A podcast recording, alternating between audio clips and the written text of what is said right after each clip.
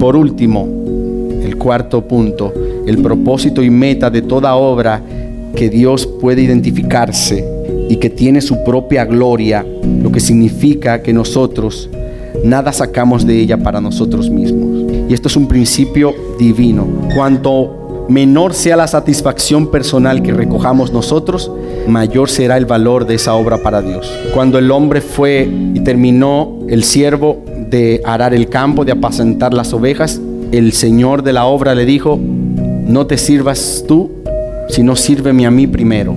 El Señor de la obra demandó que él fuese atendido antes que él. Porque es posible que después de haber hecho obras para Dios, Dios no esté feliz aún, sino que se haya llenado nuestro ego. Dios necesita ser satisfecho primero. Si tú estás satisfecho y Dios no lo está, de nada sirvió tu obra. Debemos buscar en cada labor que realizamos, señores, que Cristo sea complacido. El hombre no tiene lugar para gloriarse en la obra de Dios. La obra que realizamos no es de nosotros, ni es para nosotros, es para Dios. Señores, la oración no es para ti, no es para el hombre, la oración es para Dios.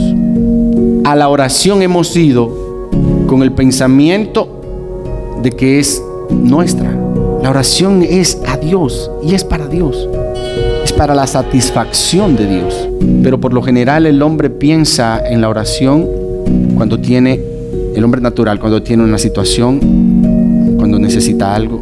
Ya eso es todo, todo está relacionado con él, ¿verdad? Cuando quiere, quiere lograr alguna meta, ahí sí todo lo presentamos y oramos al Señor.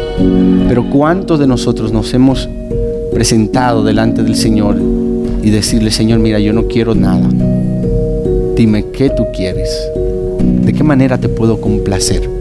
¿Cuántos de nosotros hemos ido a la oración y solo hemos dado gracias? Aleluya. Pero no quiero que usted piense que no hay satisfacción al hacer la obra. Sí hay, porque el Señor luego le digo, sírvete tú. Luego que me sirvas a mí, sírvete tú. Sí hay satisfacción, sí hay gozo profundo y precioso en cualquier servicio, pero que primero lo satisfaga Él. El problema es que nosotros hemos celebrado sin saber si Él ya estuvo satisfecho.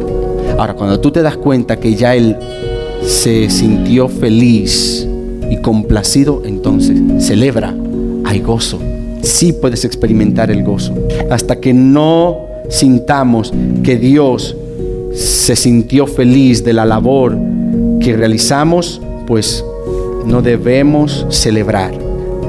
Dice la palabra que todo tiene que ser para la alabanza de la gloria de su gracia. Una vez que resolvamos este punto entre nosotros y Dios, Él se va a comprometer. Él tendrá compromiso. Concluimos preguntando, ¿vemos ahora el significado de estar firmes? No debemos procurar ganar terreno.